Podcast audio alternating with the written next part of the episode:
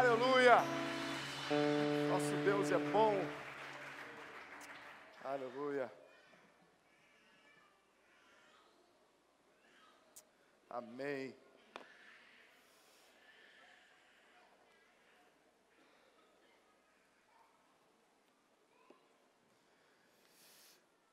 Vamos. Lugar, estou vendo algumas pessoas aí que eu não vejo um tempo, o Ramon com a esposa, não é isso? Sejam muito bem-vindos, casa de vocês. O Alésio também com a esposa, está visitando a gente aqui, né? Alésio foi o que fez essa parada bonita aí, ó, outras coisas mais. Obrigado. Obrigado pela presença de todos vocês. Que a gente faça desse ano novo um ano inesquecível para a gente. A gente possa estar tá passando na presença do Senhor. Não tem nada melhor, irmão, tem problema nenhum a gente se divertir, passar é, em qualquer outro lugar, mas eu gosto muito que o salmista fala, mais vale um dia na sua casa que mil em qualquer outro lugar. E nós estamos aqui porque nós escolhemos passar um ano, rompendo o ano, agradecendo a Deus na presença do Pai. E eu tenho certeza que Deus honra isso. Queria que você abrisse sua Bíblia comigo em Colossenses, Colossenses capítulo 1.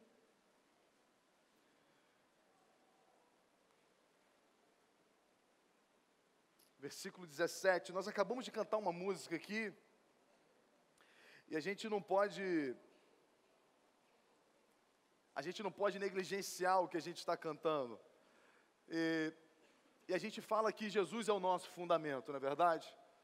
Jesus é o nosso fundamento. Nós vamos construir a nossa vida em Jesus, porque Ele é o nosso fundamento. E quando nós construímos uma vida em Jesus, a nossa vida ela é inabalável, porque Ele é o fundamento. Jesus é o nosso fundamento. E é importante nós trazermos isso à memória, porque porque final de ano é um ano que sempre nos remete a expectativas futuras. E é bom que a gente esteja otimista para o próximo ano. Eu não, não consigo achar um, um crente, um filho de Deus pessimista, isso não existe. Mas nós precisamos ter cuidado de nós não construirmos uma fé a partir de boas notícias. Aqui está o grande erro. De nós construirmos uma fé, ou nós construirmos uma relação com Deus, porque nós projetamos boas expectativas para o próximo ano. E eu tenho uma escola de colocar pés no chão, de ter fundamentos. Porque se você perguntar para mim o que eu desejo para o próximo ano, é a melhor coisa possível. Mas se você perguntar para mim o que vai acontecer no próximo ano, eu não tenho a mínima ideia. Eu não tenho a mínima ideia. E o fato de eu não ter a mínima ideia não faz com que a minha vida se torne insegura não faz com que eu ande em, em insegurança, ou ansioso, ou preocupado, porque a nossa fé não é construída a partir de boas notícias. A nossa fé não é construída a partir de bons acontecimentos, e se maus acontecimentos vêm ou sobrevêm sobre nossas vidas, nós perdemos a nossa fé, então o que nós acabamos de cantar aqui, na verdade foi para a boca para fora, porque nós acabamos de dizer que nós vamos construir a nossa vida em Jesus. Ele é o nosso fundamento. É semelhante à casa construída na areia e na rocha, ambas passaram por forte chuva, enchentes e temporais, uma ruiu, porque não tinha fundamento, e a outra ficou de pé, porque o fundamento era Jesus Cristo. Mas ambas passaram pelas mesmas circunstâncias adversas, porque o fato de nós estarmos em Cristo não nos condiciona numa bolha ou numa blindagem, muito pelo contrário, a nossa vida, ela segue o curso que está nas mãos de Deus. E independente das circunstâncias, nós sabemos que nem olhos viram, nem ouvidos ouviram, e jamais penetrou no coração do homem, é aquilo que Deus tem preparado para aquele que nos amam todas as coisas cooperam para o bem daqueles que amam ao Senhor. E quando diz todas as coisas, é tanto coisas boas quanto coisas ruins. O ruim, na verdade, vai me elevar, mas próximo de Deus e as coisas boas apontam para a sua fidelidade e a sua bondade. 1 Colossenses capítulo 1, versículo 17 vai dizer: Ele é antes de todas as coisas, ele é antes de todas as coisas. Nele tudo subsiste. ele é a cabeça do corpo da igreja. Ele é o princípio, o primogênito de entre os mortos, para todas as coisas, a primazia, a primazia, o primeiro, a prioridade. Porque aprove a Deus que nele residisse toda a plenitude, e que, havendo feito paz pelo sangue da cruz, por meio dele, reconciliasse consigo mesmo todas as coisas, quer sobre a terra, quer sobre os céus. Esse texto traz a menção à nova aliança, aliança feita na cruz do Calvário, o sangue derramado. Esse texto aponta que antes da cruz, Deus está virado.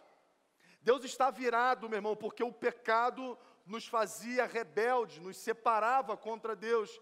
E ao mesmo tempo que Deus é amor, é justiça. Ou seja, não pode um Deus que ama perdoar, jogar pecados para debaixo do tapete simplesmente pela sua palavra, porque ele é justiça. Ou seja, não pode um filho meu sair chutando a canela de todo mundo e eu, por amor a ele, falar: "Ah, foi nada, filho. As pessoas vão entender isso. Eu preciso como pai que o ama fazer justiça, repreendê-lo, discipliná-lo. Isso é fazer justiça. Então, quando o homem vira as costas contra Deus, Deus continua com o seu amor. Mas Deus é amor e justiça. E na cruz é revelado tanto o amor de Deus, porque a Bíblia diz que Deus amou o mundo de tal maneira que mandou o seu filho. E Jesus Cristo foi a justiça de Deus. Jesus Cristo foi tanto o amor, porque ele foi uma resposta ao que aconteceu lá no Éden, e ele também foi a justiça, porque a Bíblia diz que lá no Calvário a ira de Deus recai sobre Jesus Cristo para que nós pudéssemos ser reconciliados com Deus, é que nós acabamos de ler aqui. Por causa da obra do Calvário, nós fomos reconciliados com Deus. E, e, e, e o que nós ganhamos ao ser reconciliados com Deus? A presença dEle livre acesso à presença do Pai. O apóstolo Paulo vai dizer: entrai com ousadia na presença de Deus. Por quê? Porque Deus não está mais irado, Deus não é mais contra você. Deus é a favor de você, porque Ele agora é seu Pai em Cristo Jesus, e como Pai, Ele quer te abençoar, Ele quer o melhor para você. Então, a cruz, na verdade, nos reconcilia, nos reconcilia com Deus, e se nós estamos reconciliados com Deus, o nosso maior presente, a maior novidade, a boa notícia é a presença do Pai, é o que nós mais precisamos na nossa vida. Eu gosto quando o salmista diz: Eu não tenho outro bem a não ser a ti. Eu não tenho outro bem.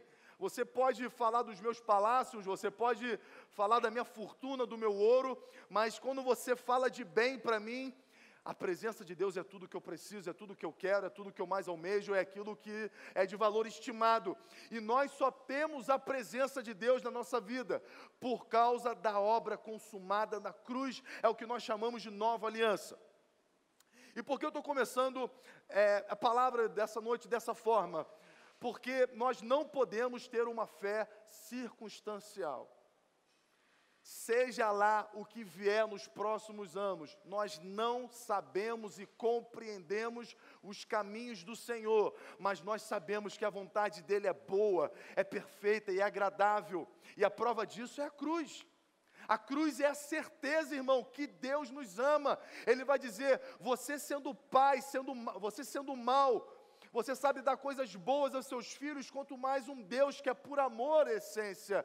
Mas o fato dele ser amor em essência, o fato dele ser teu pai, o fato dele te amar, não vai te impedir de desafios, não vai te impedir de uma caminhada muitas das vezes difícil. E eu queria trazer agora como exemplo a história de José. Queria que você abrisse sua Bíblia em Gênesis capítulo 37.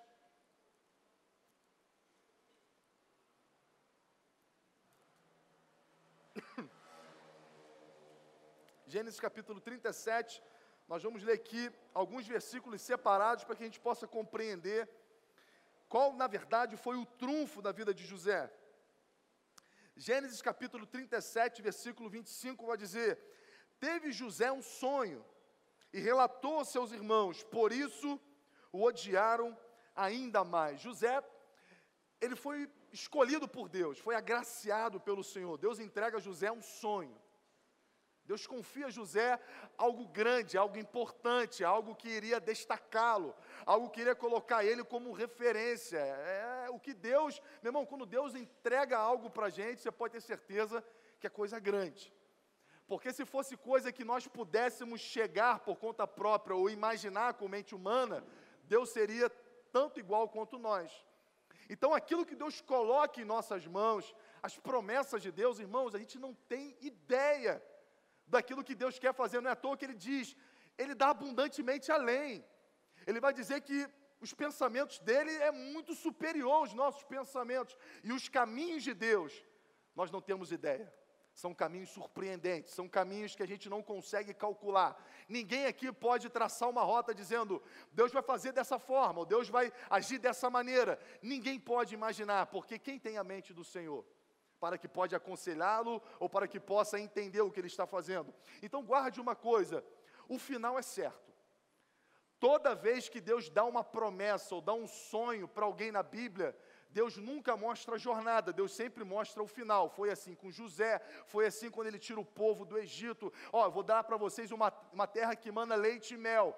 Mas não falou do, do, do caminho do deserto e nem tampouco falou dos gigantes que estavam lá. Porque se Deus conta os desafios para a gente, a gente não sai nem do lugar. Imagine se Deus fala para José: Olha, eu estou colocando você numa posição de destaque, mas você vai ser vendido pelos seus irmãos, você vai parar como escravo no Egito, e lá você vai ficar 12 anos preso injustamente. Até então eu vou cumprir a promessa na sua vida. Pode ser que José fala: Senhor, estou passando essa bola para outra pessoa, para mim. É duro demais essa sua promessa. Então Deus, ele sempre mostra o fim, mas não detalha a jornada, porque a jornada, irmão, é Deus trabalhando, lapidando o nosso relacionamento com Ele, porque o que para Deus importa é o relacionamento. A promessa, a terra que mana leite e mel, era consequência de um relacionamento. Não é à toa que nem todos que saíram do Egito desfrutaram da terra prometida ou pisaram lá. Por quê? Porque não souberam se relacionar com Deus não trabalharam esse relacionamento, eram pessoas murmuradoras, eram questionadores, eram pessoas que nas dificuldades e nos desafios murmuravam, dizendo: Pai, por que você me tirou da escravidão? Era melhor eu estar lá do que estar passando por uma situação como essa. Então lembre-se, a sua boca profetiza o teu destino. Se você é um murmurador, você é um profeta do caos na sua vida. Mas se você traz à memória aquilo que te dá esperança, você pode ter certeza, você vai pisar nessa terra que Deus te prometeu.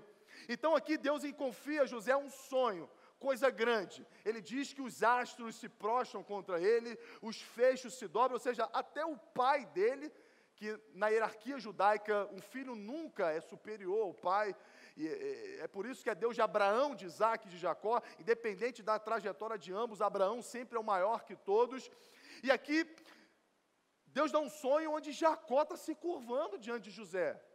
Isso criou, até, até os pais dele falaram: Cara, eh, José, por favor, limite, limite, esse sonho está sendo além da conta. Mas enfim, é Deus. E talvez como nós, talvez José também criou expectativas de que Deus me deu um sonho, foi real. Eu senti a presença dele, eu ouvi Deus falando comigo. Talvez seja a sua realidade hoje. Deus me prometeu algo, Deus falou comigo. E a nossa expectativa é que nos próximos passos, tudo venha, venha colaborar para que esse sonho, essa promessa venha acontecer. É natural que a gente pense assim. Davi foi ungido rei, naturalmente na cabeça dele, os passos era ir para o palácio e não ser perseguido pelo rei não viver como um errante com um exército de vadios, como a Bíblia diz, ele está caminhando contrário à posição que Deus deu, ele está caminhando num caminho totalmente adverso, ele está fugindo do palácio, quanto a promessa era que ele seria rei nesse palácio. Então, toda vez que Deus nos entrega um sonho ou nos faz uma promessa, existe uma expectativa de que cada ano, cada passo, cada minuto, as portas vão se abrir, as coisas vão estar mais próximas, eu estou mais perto daquilo que Deus falou, porque Deus falou. Deus prometeu, e se Deus prometeu, Ele vai cumprir, mas nem sempre é assim, ou quase sempre não é. Parece que os próximos passos, na verdade, nos distanciam, nos, fazem, nos fazem desacreditar, nos fazem colocar em dúvida: será mesmo que Deus prometeu isso para mim? Será mesmo que Deus me confiou esse chamado? Será? Eu já tive diversas dúvidas: será mesmo que eu sou pastor? Não é possível. Totalmente diferente, não combina comigo. Eu vejo pastores, eles se vestem diferente, eles falam diferente, e eu não sou assim. Será mesmo? Talvez seja você, no, no, naquilo que Deus falou contigo, na sua hora profissional, familiar, não importa. Deus está falando, Deus está te confiando algo, mas eu sei que os próximos passos, geralmente ou quase sempre, é confrontação com aquilo que Deus fala é a realidade se levantando contra a palavra de Deus. São circunstâncias tentando nos provar contrário, que Deus não falou, ou que você viajou, que você ouviu uma voz e não era a voz de Deus. E você, nesse momento, precisa se posicionar, porque se você perde o relacionamento, você perde a promessa. Se você perde a afinidade, o, o gosto, o zelo, a vontade, a alegria de estar na presença de Deus, você perde a promessa. E foi José, recebeu de Deus um sonho, recebeu um sonho grande. Os irmãos estão com inveja, o pai está confuso, o sonho é grande demais para esse menino. Próximo passo que acontece na vida dele, Gênesis 39, versículo 1 e 2. Um pouquinho antes vai dizer sobre a traição dos irmãos. Vamos, vamos, não, vou, não vou peneirar aqui, eu vou contando a história, mas você pode anotando e ver em casa. Então, o próximo passo, José, ele foi lá vigiar o trabalho dos irmãos, amando do pai, os irmãos vêem ele vindo sozinho, pega José, joga ele num poço a fim de matar ele. Você fica imaginando os seus próprios irmãos, criados com você, pessoas que na sua cabeça deveriam te jogar para cima, talvez seus familiares, pessoas que você contava que viesse colaborar com aquilo que você falou, que Deus colocou no seu coração, talvez pessoas próximas, pessoas amigas. Eu sei que as coisas começam a se levantar. Eu sei que as coisas começam a dar errado a partir do momento que a gente crê, que a gente recebe uma palavra de Deus. E foi assim com José e tantos outros homens da Bíblia. Ao receber, nesse exato momento, esse cara está num poço, está com a sua vida em xeque. Será que eu vou morrer? Será que vão me matar? Porque os irmãos, na verdade, queriam matar ele. Até que o irmão fala: não, não, não vamos matar ele, que o sangue dele não recaia sobre nós, vamos vendê-lo como escravo para o Egito. E José agora recebe uma sentença e uma sentença perpétua. Porque quem conhece história sabe que no modelo escravista não existe ascensão de classes. O escravo pode ser fora da curva, ele pode ser um gênio escravo. Escravo é escravo, quem nasce escravo morre escravo por melhor que você faça, quanto mais você trabalha, é, é, mais do que sua obrigação. Se você não trabalha, é punição. Se você faz o certo, é mais do que obrigação.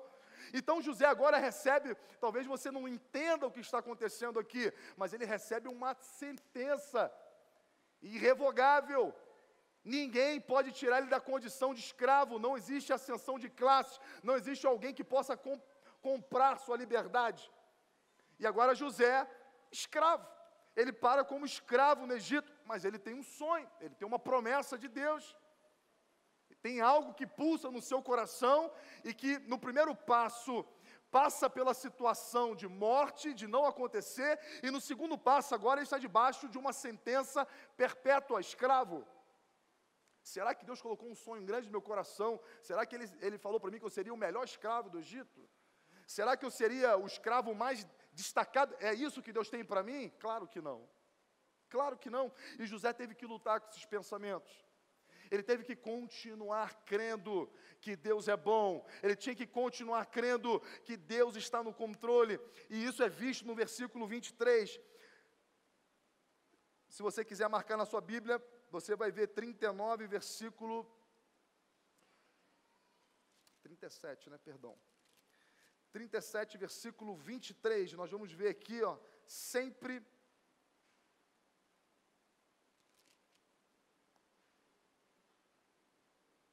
Irmão, me perdi aqui. É 39, 23 mesmo, perdão. Vamos lá. E nenhum cuidado tinha o carcereiro de todas as coisas que estavam nas mãos de José, porquanto o Senhor era com ele, e tudo o que ele fazia, o Senhor prosperava. Tem esse versículo também na casa de Potifar, no versículo 2, perdão, no 39, 2. O Senhor era com José, que veio a ser homem próspero e estava na casa do Senhor, vendo Potifar que o Senhor era com ele, ou seja, todos percebiam que José tinha a presença de Deus. Todos percebiam, era notório. José, ele é vendido, é traído pelos irmãos. José agora está debaixo de uma sentença perpétua de escravidão. Ele é escravo, mas a Bíblia diz que o Senhor era com ele. José não negligenciou, não vendeu a presença de Deus na vida dele. É crendo, irmão. É crendo contra tudo e contra todos. É crendo contra as circunstâncias. Deus me colocou algo no coração, mas hoje eu sou escravo. Hoje eu estou trabalhando na casa de um egípcio como escravo. E aí, de um lado está a palavra de Deus e a sua realidade. E nós, diariamente, precisamos fazer escolhas. A quem nós vamos ouvir?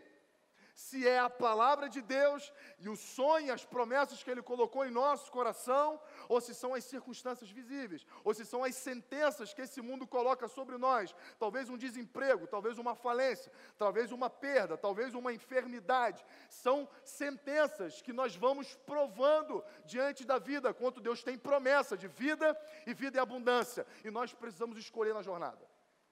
Com quem nós vamos ficar? Qual a voz nós vamos ouvir? Ou nós vamos servir a Deus só porque Ele é bom. Você lembra o que acontece com Jó? A Bíblia diz que Deus estava no céu, na sua glória, e o diabo chega lá para puxar um assunto, é uma coisa esquisita. Diabo conversando com Deus como se fossem amigos, mas é o que está escrito. E lá você viu, e Deus puxa assunto com o diabo. Você viu o, o, meu servo Jó, como ele é um cara maneiro, ele é um cara bom, é um cara justo. E o que, que o diabo fala? Primeira coisa para Deus: claro que ele é justo, claro que ele é bom, Claro que Ele te ama, você o cerca de bênçãos. Você só faz o bem para Ele, faz o mal. Permita fazer o mal, se você não vai ver esse cara blasfemando na sua cara.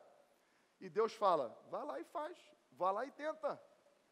E eu acredito que aquilo não foi uma conversa única que acontece nos céus. Diariamente eu acredito que Satanás está falando para Deus a respeito da minha e da sua vida. É claro que ele está indo para a igreja, é claro que ele está lendo a Bíblia, é claro que ele está orando, porque o Senhor tem um abençoado, ou a expectativa dele única é de que o Senhor vai fazer. Dá uma sentença para ele, irrevogável. Coloca uma sentença de escravidão. Coloca uma sentença de falência. Coloca algo que venha trazer dúvida à sua fé para você ver se ele não fica em casa para você ver se ele não passa de, de fevereiro, para você ver com uma única notícia contrária, se essa pessoa não entra em depressão em casa e vai dizer que o Senhor é injusto, que o Senhor não é bom. Nós enfrentamos isso diariamente, irmão. Sentenças que vêm sobre nós diariamente. E nós, ainda assim, em momentos de perdas, em momentos de revés, em momentos que a gente não entende, que a Bíblia diz que nem Jó entendeu, e Jó, e Jó chamava Deus para uma mesa de reunião. Deus senta aqui na mesa, vamos conversar. Eu não estou entendendo o que, que eu fiz para merecer isso. E aí Deus se apresenta diante de Jó e pergunta para ele algo que eu gosto demais na Bíblia: aonde você estava quando eu estava construindo o mundo? Onde você estava? Ou seja, cara, quem é você? Quem é você para questionar os meus caminhos? Quem é você para perguntar os meus planos. Quem é você? Ou você confia ou não confia. Ou você confia na minha palavra ou não confia. Não tem como, irmão, a gente vir para cá, encher o nosso coração apenas de esperança, esperando notícias favoráveis. Ou nós confiamos no Senhor, ou meu irmão, nós não estamos prontos para nada. Ou nós sabemos quem Ele é, independente das sentenças que virão, irmão. Como é que será 2020? Não tenho ideia. Mas uma coisa é certa: o Senhor é bom. O Senhor é bom. Eu não tenho outro lugar aí a não ser para a casa do Senhor. e adorar e dizer que Ele é bom. Só pelo fato de existir a cruz do Calvário já era motivo de nós virmos para cá de joelhos e agradecer a Deus todos os dias, porque a Bíblia diz que nós estávamos mortos em nossos delitos e pecados, Ele nos tirou do império das trevas e nos levou para o reino do seu amor. E José está na casa de Potifar, talvez com expectativa: será que ele vai me promover? Será que ele vai, sei lá, me arrumar um cargo? Será que é aqui que Deus vai me exaltar? E não a coisa piora. O que estava ruim, piora. Você conhece a história, a mulher de Potifar quer se deitar com ele, uma excelente proposta, uma proposta de, de privilégios, porque agora ele seria né, o privilegiado da casa, uma proposta de prazer, uma noite lá, momentânea, um prazer, aquela coisa toda, mas esse homem diz: Eu não posso pecar contra o meu Deus. Eu não posso abrir mão daquilo que ele é. E ele vai parar num cárcere de uma prisão injustamente por ser fiel ao Senhor. E quantos de nós, irmão, parece que a nossa vida piora por ser fiel ao Senhor? Né? Propostas que chegam até gente, esquemas, coisas de lucro fácil, atalhos para chegar nos nossos sonhos, nos nossos objetivos. E a gente ali, a gente é tentado a pegar caminhos fáceis a gente é tentado em usar atalhos, a gente é tentado em vender a nossa aliança com Deus em troca de algo que seja do nosso interesse, e José nos ensina que, mesmo a sentença seja, sendo contra ele, mesmo a vida dele piorando, ele não abre mão de servir ao Senhor, ele não abre mão de agradar a Deus. Ele não passou um mês, ele não passou uma semana. Estudos vão dizer que ele ficou 12 anos naquela cadeia. Irmão, 12 anos são 12 anos, irmão. Você lembra 12 anos atrás que você estava fazendo? Eu não tenho ideia. Eu não era nem casado, eu era solteiro. 12 anos, irmão, escravo. 12 anos preso injustamente. E eu acredito que volta e meia pensamentos deviam bater na cabeça de José, dizendo: Cara, valeu a pena ser fiel. Valeu a pena, irmão, você rejeitar aquela proposta. Para ser fiel a Deus, esse Deus não te tirou da prisão, esse Deus não te livrou de você estar aqui, não valeu a pena. E José, eu acredito que ficou 12 anos lutando contra esses pensamentos, dizendo: não, foi o melhor sim, foi melhor servir ao Senhor. Eu, eu morro nesse poço, eu morro nessa prisão, mas a presença dele eu não vou negligenciar. Ou talvez ele estava dizendo: isso faz parte dos projetos de Deus na minha vida, porque ele me confiou um sonho. Eu não sei o que passava na cabeça dele, mas a realidade é que ele estava preso. E se ele não poderia mais sair da condição de escravo, quem iria livrá-lo agora da prisão? Ele ia apodrecer naquele lugar. Mas José tinha Deus, tinha a presença de Deus. E a Bíblia diz: você conhece, ele interpreta um sonho. Deus, Deus tem uns caminhos. Quem poderia imaginar que seria através de um sonho que a vida de José ia mudar. Quem iria imaginar? Quem poderia escrever, irmão, uma história como essa? E talvez você esteja analisando os fatos, achando, não, Deus vai fazer assim, ou confiando em pessoas. Esse dia eu estava lendo um livro e, e eu, eu, eu vi um ditado que marcou muito minha vida, era um ditado árabe dizendo: não se apoie em árvores porque apodrecem, e nem se apoie em pessoas porque são mortais. Lá ele vai dizer para confiar em Allah, né? Era um ditado árabe, mas aqui nós vamos falar, cara, não coloca a sua confiança em coisas que nascem e morrem. Talvez você esteja aqui dizendo, não, cara, se fulano olhar para mim, ou se fulano me atender, cara, quantos anos eu passei com expectativas assim? Que meu pai tinha amigos bem-sucedidos, e eu sempre tinha amigos na carta da minha manga, aqui ó, cara, se tudo der errado eu vou procurar fulano porque era muito amigo do meu pai e ele é rico, ele vai me ajudar. E quando tudo deu errado, quando eu cheguei num ponto, irmão, que eu não podia fazer nada por mim mesmo, eu fui procurar essas pessoas, as cartas da minha manga, as árvores apodrecidas e os homens, os homens mortais, eu fui procurar todos eles. E todos eles foram dizendo: não, não posso, não posso, não posso, não posso te ajudar. Infelizmente, você está passando por isso. Cara, que tristeza eu te ver nessa situação. Pessoas que me deixaram para pior. Olhavam para mim, você via olhar de pena nos olhos deles. É a pior coisa que tem, alguém olhar para você com olhos, olhos de pena. Ah, cara, infelizmente, cara, pô, você tinha tudo para dar certo, mas infelizmente a vida não foi boa com você. E ali eu testemunhei um dos maiores milagres que aconteceu na minha vida. Eu saí dali, irmão, com o coração tão fechado, mas tão fechado, que naquele momento meu telefone toca. E quem liga para mim foi um pai de um amigo meu, eu até falo o nome, doutor Mário, pai do Mateuzinho. Eu não era meu amigo, nunca tive intimidade com ele assim. Eu não sei por que aquele homem, ele foi sensível à voz do Espírito Santo, e aquele homem ligou para mim, e eu atendi o telefone descendo as escadas de alguém que disse não para mim. E aquele homem falou para mim o seguinte: José, eu estou ligando aqui para você porque eu senti de Deus dizer para você que a gente admira muito a sua história, por tudo aquilo que você passou, e a gente vê você um garoto guerreiro, um garoto valente, cara, confia no Senhor. Ele falou essas palavras comigo, e teve um dia lá, quando o filho dele casou, fui até ele e falei: Eu não sei se você vai lembrar de uma ligação, mas você fez uma ligação que você mudou a minha vida ali, porque eu estava eu tava a ponto de eu não sei o que fazer. E aquela ligação me, foi uma palavra, foi um bálsamo na minha vida. E Deus faz isso, irmão. Deus faz isso. Então não procure saber se vai ser por aqui, se Deus vai fazer dessa forma ou daquela maneira. Confia no Senhor. É um sonho, é uma situação que Deus faz. O seu nome vai ser ventilado em algum lugar, alguém vai te chamar, Deus vai abrir a porta. Ninguém explica. Não confie em pessoas, não fique com expectativas de que vai ser fulano, ciclano ou aquela porta que vai que abrir que vai mudar a minha vida. Confia no Senhor. Porque portas fecham, homens morrem, mas o Senhor permanece para sempre. Ele é o mesmo ontem, Ele é o mesmo hoje e Ele é o mesmo para sempre. O caráter dele não muda, o que Ele promete, o que Ele cumpre. Ele diz que se você permanecer fiel, Ele continua fiel, porque não pode negar a si mesmo.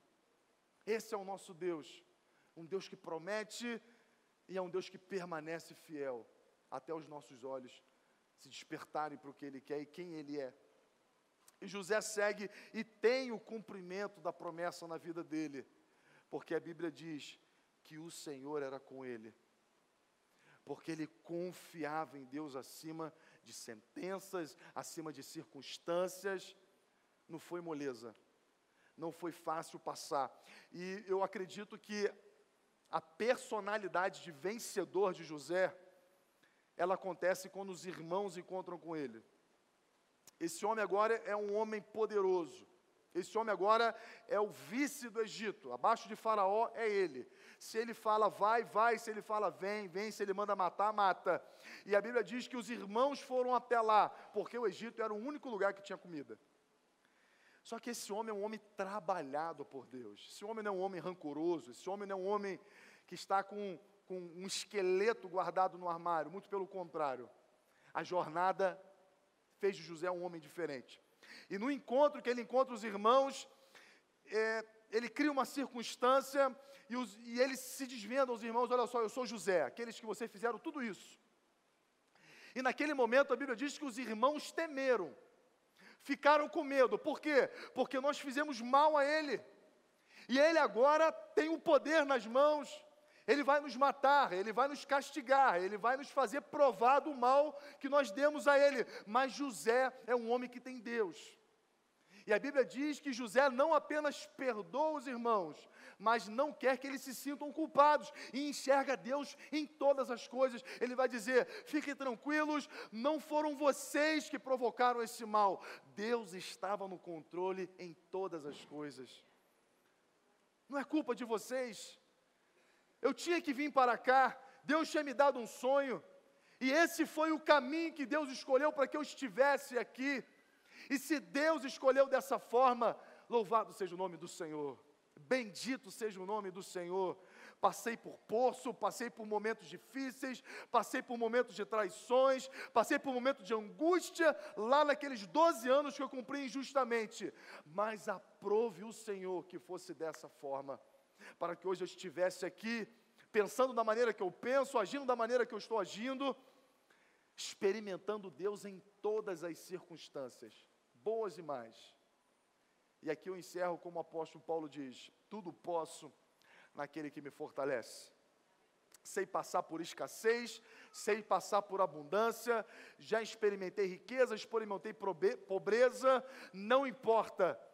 A abundância não rouba de mim a identidade, nem a escassez me torna um murmurador. Tanto pouco como muito, eu continuo o mesmo, filho de Deus.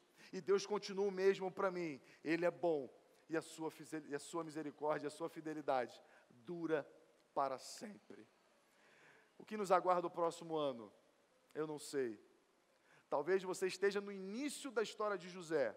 Talvez um poço esteja ali aguardando. Está amarrado, mas sem o poço, irmão, não tem o palácio.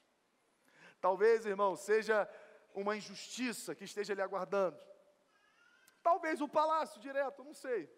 O que quero dizer para vocês é o seguinte: pouco importa. Com Cristo Jesus, nós somos mais que vencedores. Sede firmes e constantes no Senhor. Não permita que circunstâncias adversas venham roubar o que você tem de melhor, a presença de Deus na sua vida. Nada pode te abençoar tanto como a presença de Deus. Não são carros, não são casas, não são dinheiro. Talvez em muitos lugares esteja pregando que Deus vai fazer, que Deus vai realizar, que você vai conquistar tudo que tiver na sua frente. E no primeiro obstáculo, você vai se frustrar. Porque nós não conhecemos os caminhos do Senhor. Mas pelo fato de nós não conhecermos, Ele é bom, Ele nos ama. E algo nos aguarda e Ele quer nos confiar. Você pode ter certeza disso. Queria que você ficasse de pé, nós vamos orar.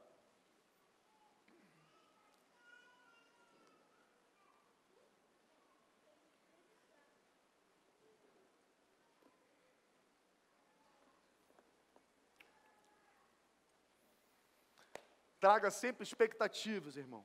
Sempre expectativa. Não é uma palavra para você sair daqui dizendo vai dar tudo errado. Não é isso é uma palavra dizendo: independente do que vier, o Senhor é bom e Ele vai cumprir a promessa que Ele fez para mim e para você. Ele não vai te abandonar no cárcere, Ele não vai te abandonar no poço, Ele sempre vai criar circunstâncias para poder realizar aquilo que Ele te prometeu. Ele vai criar circunstâncias, irmão, pode ter certeza disso. Mas não fique preso às circunstâncias. Deixa Ele fazer. Deixa Ele te surpreender. Nosso papel, irmão, é agradecer a Deus. Nosso papel aqui é louvar o nome do Senhor. Nosso papel é ser sal, é ser luz. É fazer diferença, irmão, onde você estiver. Você foi chamado, irmão, para mudar a cultura do lugar onde você está. Para trazer uma atmosfera, irmão, diferente. Começa a enxergar propósito em tudo, irmão. Deus te colocou nesse local de trabalho, não foi apenas para você ganhar dinheiro, não foi para botar pão na sua mesa, foi também. Mas Deus, Deus quer que você traga a cultura do reino onde você estiver. Deus quer que você traga a cultura do reino lá para o seu colégio, para a sua faculdade. Deus quer que você traga a cultura do reino para o teu local de trabalho, seja nos prédios, nos hospitais, nos bancos, no comércio. Seja lá o que Deus colocou em suas mãos, você pode ter certeza tem propósito de reino. Nosso Deus não é um Deus que apenas nos dá para comer e beber. Ele vai dizer: não andeis ansiosos quanto a isso. Não fique preocupado com comida, não fique preocupado com bebida, nem com vestimento. É o sermão do monte. Priorize o reino, cara. Priorize o reino de Deus. E o que, que é priorizar o reino de Deus? Parece algo muito subjetivo. Mas em cima dessa subjetividade, priorizar o reino é trazer o rei para governar sobre nossas vontades. Deixa Deus governar. Deixa Deus, irmão, tomar o controle da sua vida. E se vier poço, deixa vir, irmão. A presença de Deus estará conosco lá. Se vier injustiças, Ele é a nossa justiça. E se vier perdas, Ele é a nossa restituição, Ele é a nossa provisão. Se vierem traições, ele é o nosso amigo verdadeiro. Se vier escassez, Ele vai prover, irmão. Esses momentos difíceis Nada mais são do que momentos onde nós experimentamos a presença de Deus de uma forma que no momento de abundância a gente não consegue experimentar. É ver o milagre de Deus, é ver a provisão, é ver todo mundo dizendo não para você e Deus dizendo sim. Não tem preço, irmão. Quando eu olho para o meu passado, eu vejo um a um, não, não, não. E eu tive que ouvir não de todo mundo para ouvir o sim de Deus. Deus dizendo para mim o tempo inteiro: Eu estava aqui desde o início, mas você me procurou por último. Sempre estive aqui ao seu lado, sempre estive do lado de você, nos momentos que você chorava, nos momentos que você ria, eu estava lá. E é essa mensagem que nós precisamos carregar para o próximo ano. Se for tempo de chorar, Ele vai estar lá. E no tempo de sorrir, não esqueça, Ele está lá também. No tempo da fartura, Deus está lá, mas no tempo da escassez, Ele também está lá.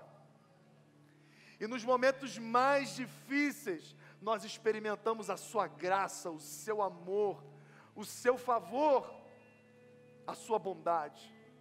Então, se você está passando por um momento, irmão, muito difícil, deixa eu dizer um negócio para você: se alegre. Porque nesse momento você vai experimentar algo que você jamais experimentou na sua vida: o favor de Deus, a bondade do Senhor, é poder perceber, irmão, o cuidado de Deus, é perceber Deus planejando tudo. Deus fazendo que tudo colaborasse para o nosso bem. Cara, eu estou começando a olhar para trás e como eu vejo a bondade de Deus na minha vida, diante das perdas, das tragédias, em momentos, irmão, que eu reclamava com Deus, que eu tinha carro, mas não tinha dinheiro do combustível do carro, que eu tinha uma loja, mas só tinha dívidas. E Deus ali, ó, confia, confia, confia em mim. E é o ponto que a gente vai andando confiando no Senhor. Quando essas coisas param de nos afetar, irmão, e a gente fala, é do Senhor, é o Senhor que vai fazer, é Ele, é meu Pai, é Ele que supre, é Ele que dá. Irmãos, se Deus estalar o dedo hoje, Ele não pode fazer o que você precisa. Se Deus der um sopro hoje, não muda a nossa história, muda. Mas se Ele não está fazendo, vamos respeitar os processos, vamos respeitar a jornada, vamos amadurecer nesse processo, não vamos querer as coisas antes da presença dEle, não vamos querer a terra que manda leite e mel, sem ver a água jorrar na rocha, quando a nossa boca está seca. Não vamos querer estar nessa terra da fartura, sem antes saber o que nós comeremos amanhã, confiando que vai ter maná na porta da nossa casa. São experiências que a gente não esquece jamais, que faz com a gente seja aquilo que a gente é, independente das circunstâncias. Eu confio no Senhor porque Ele é digno de receber toda a honra, toda a glória e todo o louvor. Queria que você fechasse seus olhos, nós vamos orar. Pai, nós queremos te agradecer, Pai, pela tua bondade, queremos te agradecer pelo teu amor. A nossa boca se abre em gratidão a Ti. Vivemos, Pai, num país violento. Quantos assassinatos, quantas pessoas não chegaram, Pai, a esse dia e nós estamos aqui provando da tua promessa que mil caíram ao nosso lado e dez mil caíram à nossa direita, mas nós não fomos atingidos. Estamos de pé. E se existe vida, existe esperança. Pai, obrigado, Senhor, pelo teu amor. Obrigado, Pai, pela tua palavra que nos garante o cumprimento da tua promessa. Obrigado, Pai, porque em Cristo Jesus nós somos filhos de Deus, tu és o nosso Pai. O Senhor nos convida a olhar para os pássaros e perceber que eles não, não trabalham, mas são sustentados. Tua Bíblia nos convida a olhar para as flores do campo e encontrar formosura, e elas não lutaram para isso, mas o Senhor as deu. E o Senhor só faz isso com pássaros e flores, quanto mais nós que somos filhos. Pai, nos ensina a descansar na tua vontade, nos ensina, Pai, a crer na tua bondade, no teu amor. Não permita, Pai, que a nossa fé esteja fundamentada em circunstâncias, porque as circunstâncias vão e vêm, as circunstâncias são a favor e desfavoráveis a qualquer momento. Mas nós queremos estar fundamentados em Ti, nós queremos estar como uma casa construída numa rocha, seja com enchentes, seja com temporais, nós estamos de pé, porque nós confiamos no Teu amor, nós sabemos que bondade e misericórdia do Senhor nos seguirão todos os dias, nós confiamos em Ti.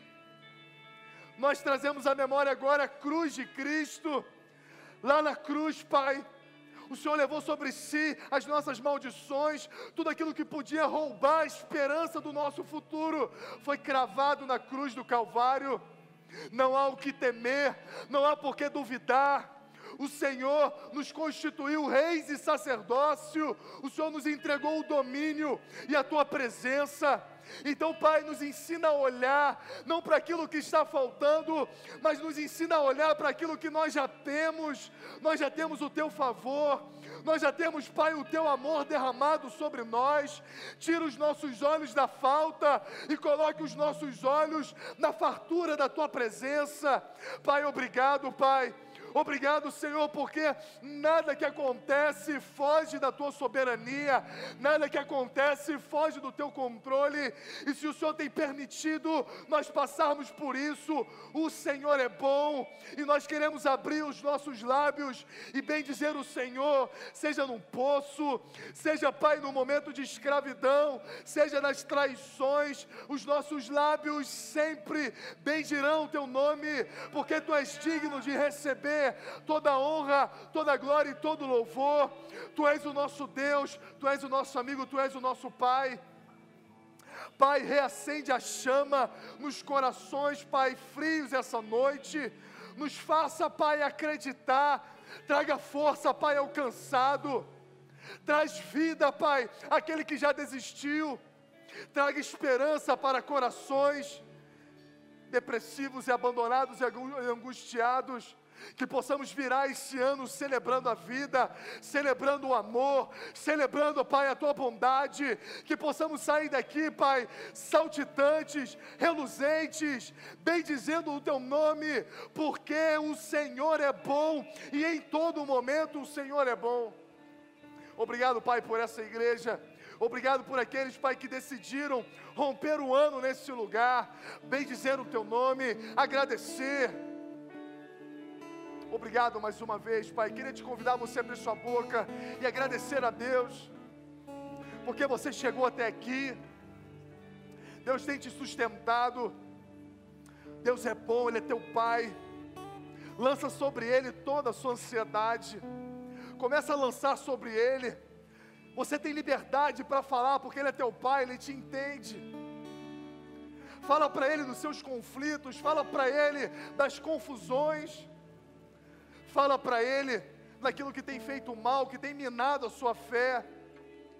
Mas lança sobre Ele, lança, lança e descansa, porque você falou com seu Pai. Você falou com aquele que te ama, você falou para aquele que não conhece o impossível. Você agora falou com aquele que traz à existência coisas que não existem. Aquele que move céus e terra por amor a você. Confia nesse amor, irmão. O maior ganho que nós temos é saber que Deus nos ama e nós podemos confiar nesse amor.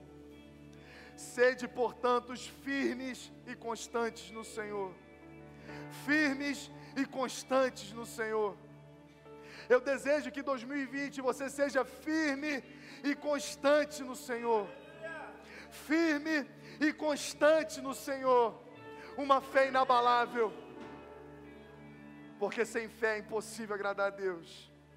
Sem fé a gente não chega em lugar algum. Sem fé a gente não sai de casa, sem fé a gente não pode experimentar as promessas de Deus em nossas vidas. Sede firmes e constantes no Senhor. É o que eu desejo para essa igreja esse ano em nome de Jesus. Amém. Aleluia. A morte não conseguiu tragar o nosso Deus, amém? Ele vive porque Ele vive, irmão. É o penhor da nossa vitória. Eu queria fazer uma oração específica aqui para o Lucas, que vai estar viajando aí semana que vem, não é isso, Lucas? Está indo para São Paulo, vem cá. Vamos estar orando aí. O Lucas é guerreiro aqui na igreja. Deus surpreendeu, né? Abençoou ele, abriu uma porta para ele, está indo para São Paulo. Que ele está chamando o casal, os pais, para estar tá orando pela vida do Lucas. Que Deus te abençoe nessa nova fase da sua vida. Que você seja luz nesse lugar, tá? Pastor, melhor do que o senhor, né? Para tá orando. Microfone ali, ó. Microfone atrás do senhor agora. Aí. Em Carol também, perdão. Isso aí, a noiva. A Sula, família, irmã, Sula, tá aí já? Aí, tá bom. É, nós não temos palavra para agradecer, né? O quanto Deus é maravilhoso. Passamos anos difíceis, né? Como todo mundo passaram, momentos de dificuldade, mas no final Deus abriu as portas, escancarou as portas e abençoou. E assim, isso é testemunho para vocês também, que o nosso Deus ele continua fazendo milagre. Então, assim, nós cremos que foi um grande milagre. Assim, 19 mil inscritos, né? Entre 13, o nosso filho está aí, entendeu? E assim, a partir de domingo que vem, pode aplaudir o Senhor. É para a honra e glória do nome do Senhor. Assim, e Deus sempre esteve presente em nossas vidas, né? Mas com dificuldade, como a vida de qualquer um com lutas, né, com oração, mas sempre crendo que Deus, na hora certa, Ele dá o nosso presente. Então, assim, vocês continuam orando, continuam crendo, e é pela fé, entendeu? Fé mesmo. Não, não desista. Não desista daquele seu propósito, porque Deus está no controle, Ele quer abençoar a cada um de nós. Vamos estar orando, né? Pai querido, Pai amado, Senhor, eu não tenho palavra para te agradecer. A minha família não tem palavra para te agradecer, oh Pai amado. O quanto tem sido maravilhoso com cada um de nós, quanto tem sido maravilhoso com os nossos irmãos, amigos, oh Pai amado. Deus, nós temos visto um milagre na tua casa. Senhor, e vai continuar fazendo. Deus continua cobrindo meu filho com teu sangue, guardando ele ali, Senhor, onde ele vai estar. Senhor, que a tua palavra, Senhor, seja sempre na vida do meu filho ali, ó Pai amado. Que ele venha ser luz onde ele está, que ele venha ser sal onde ele está, Pai amado. Deus, muito obrigado pela minha esposa, porque tem lutado, guerreando, Pai amado, junto conosco, pela minha filha, Senhor, pela Carol, a minha nora, pelo Cristiano que não está presente aqui, mas é um guerreiro também nesta casa, Pai amado. Muito obrigado pela família, muito obrigado por cada um presente aqui. Eu sou grato por fazer parte desse ministério e eu agradeço pela vida de cada pastor, de cada irmão, de cada presbítero. Senhor, muito obrigado. Eu não tenho palavra para te agradecer o quanto tem sido maravilhoso com a minha família. Eu te agradeço por tudo em nome do teu filho amado, Jesus. Amém. Aplauda o Senhor, por favor.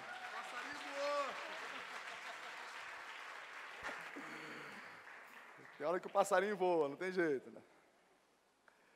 Gente, nós vamos fazer aqui um, um momento de oração. Depois, nós vamos ter um louvor aqui, meu irmão. Queria te convidar você pular. Você está de salto alto, você tira.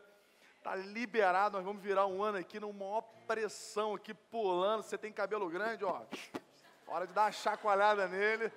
Porque nós estamos aqui, porque nós estamos alegres daquilo que Deus tem feito nas nossas vidas. Amém? Mas nesse momento eu queria orar. Eu fiz isso domingo passado. Eu quero até fazer isso, de repente, uma vez por mês, Santa Ceia. Quero até chamar minha esposa para vir para cá.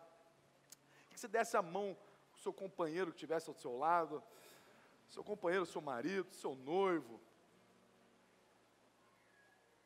Meus filhos estão dormindo aqui no cantinho. A gente vai levantar um lema muito forte para o próximo ano que uma igreja saudável é construída com famílias saudáveis, né?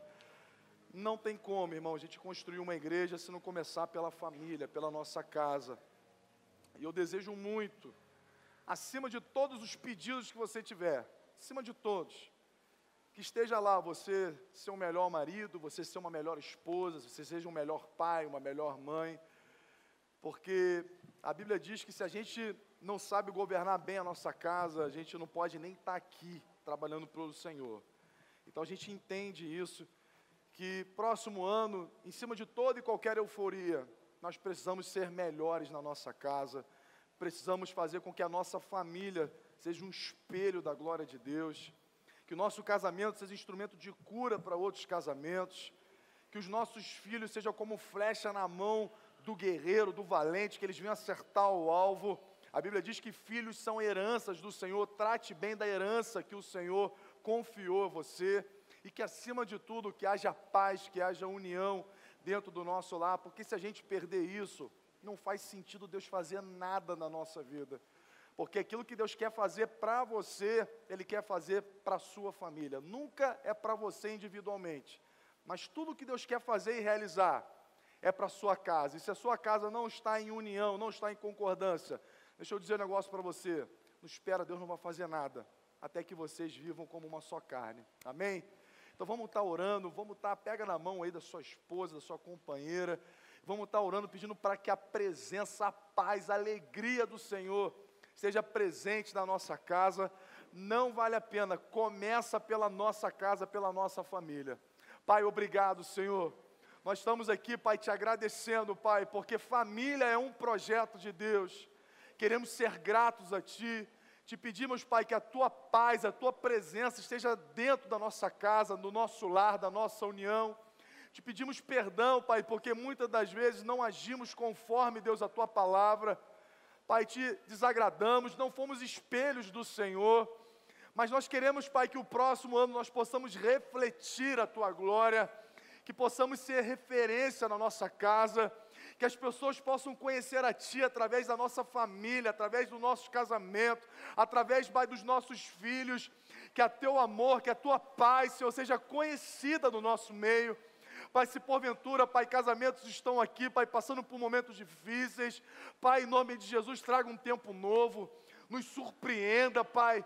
Traga, Pai, um tempo de abundância, traga cura para aqueles que precisam, traga, Pai, oportunidades para, aqueles que estão lutando, mas que nós possamos declarar que eu e minha casa, nós servimos ao Senhor, que esse seja o lema, Pai, desse lugar, dessa igreja, famílias curadas, famílias restauradas, para que a Sua luz possa brilhar através de nós. Nós abençoamos cada família aqui representada.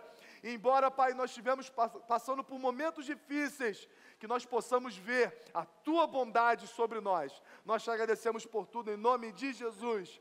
Amém. Amém. Vamos celebrar o Senhor, vamos regozijar, porque Ele é fiel.